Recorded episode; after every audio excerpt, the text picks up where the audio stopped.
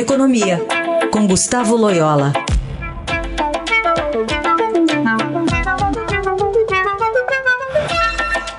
Oi, Loyola, bom dia. Bom dia. Bom, a gente basicamente parou de falar sobre a importância das reformas aqui para o Brasil, importantes para alavancar a retomada da economia, né? E aí fomos atravessados pelo samba aí da, da, da pandemia que mudou muita coisa. Mas o que, que de falta, de, o que, que de fato essa, essa não é, programação, né, e, e, não execução de reformas, como é que ela pode comprometer o, o crescimento do Brasil, pensando também na Covid-19? Bom, é, evidentemente, principalmente agora, depois da, dos gastos extraordinários aí com a pandemia, né, e seus efeitos, quer dizer, as reformas se tornam muito mais necessárias, né? Ah, principalmente as de aspectos fiscais, né, porque é preciso, de fato, é, controlar aí, o gasto público. Né? É, esse ano o déficit é, deve chegar em torno de uns 10% do PIB, déficit é, é, do governo, né, e a dívida vai se aproximar dos 90% é, do PIB, até mais. Então, é, é preciso, é, no ano que vem, a retomada das, das reformas né, na questão fiscal, sem contar outras reformas que são necessárias para é, aumentar a produtividade, né, que tem a ver com a produtividade da economia, né.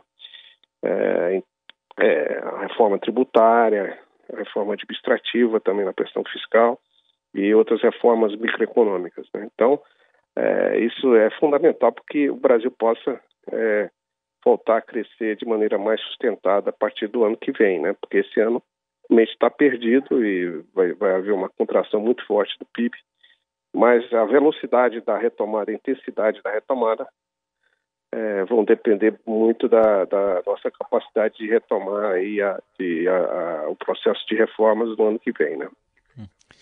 E Loyola, na sua avaliação, qual é a força aí que o governo tem para promover essas reformas que dependem do Congresso Nacional? Bom, é, antes, antes mesmo da pandemia, estava citando sinais de que essa força do governo estava é, diminuindo é, depois da da aprovação da reforma da Previdência, que realmente foi muito positivo, mas é, o governo já estava tendo dificuldades, né? E, e, e o estilo de, de, de governo do é, presidente Bolsonaro não é, é muito favorável à construção dessas alianças no Congresso, né? Então há um receio muito grande de que o, o presidente não tenha é, capacidade de amealhar no Congresso é, apoios, é, principalmente no caso de necessidade de reforma constitucional, né? É, então, de, de qualificados, né? Então, por exemplo, uma reforma, uma reforma tributária, né? É uma reforma bem mais complexa, inclusive depende muito também é, do apoio de governadores e tal. Então, há uma é, provavelmente haverá uma grande dificuldade desse tipo de reforma. Algumas outras reformas é, são mais assim consensuais ou menos polêmicas, vamos assim, e, podem e podem até passar pelo Congresso, né? Mas vai haver bastante é, dificuldade em, em, função dessas é, questões aí que, que de, de, articulação, né? De falta de capacidade é, de articulação do governo com o Congresso, né?